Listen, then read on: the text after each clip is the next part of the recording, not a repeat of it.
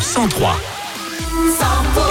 En plein cœur de votre mercredi après-midi, 100% à Cahors, déjà 15h. La suite des tubes avec Rihanna, Total Concor, Loï et Robin. On va parler météo dans un instant, pas de soleil mais c'est un temps sec cet après-midi. Il est 15h. 100% les tubes, les tubes et l'info. 100% 15h avant la météo, l'info en région, c'est avec Thomas Naudy. Bonjour Thomas. Bonjour, à tous. Gabriel Attal veut élever l'agriculture au rang des intérêts fondamentaux de la nation. Le Premier ministre a tenté une nouvelle fois de calmer la grogne des paysans. Il a annoncé une nouvelle loi Egalim d'ici l'été.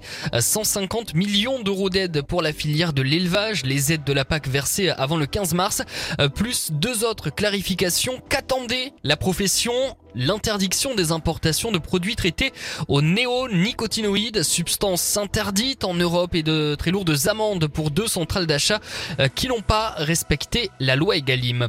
On n'a pas été entendu, c'est ce qu'estiment de leur côté euh, des agriculteurs qui bloquent toujours la 62 entre Montauban et Agen, installés à hauteur de Castel-Sarrazin. Ils sont là depuis hier après-midi.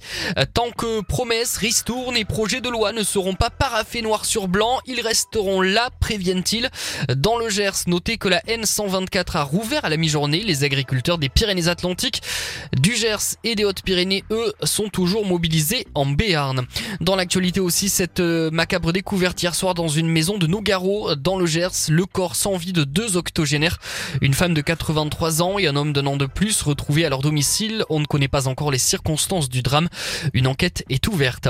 Entre 1 et 11 ans de prison requis hier à la cour d'assises spéciale de Paris à l'encontre des sept accusés au procès des attentats de Trèbes et Carcassonne. Euh, Pour rappel, 5 des 7 accusés sont jugés euh, pour association de malfaiteurs terroristes, les deux autres pour des délits connexes. Aujourd'hui, les avocats des accusés ont la parole avant le verdict attendu entre demain et vendredi.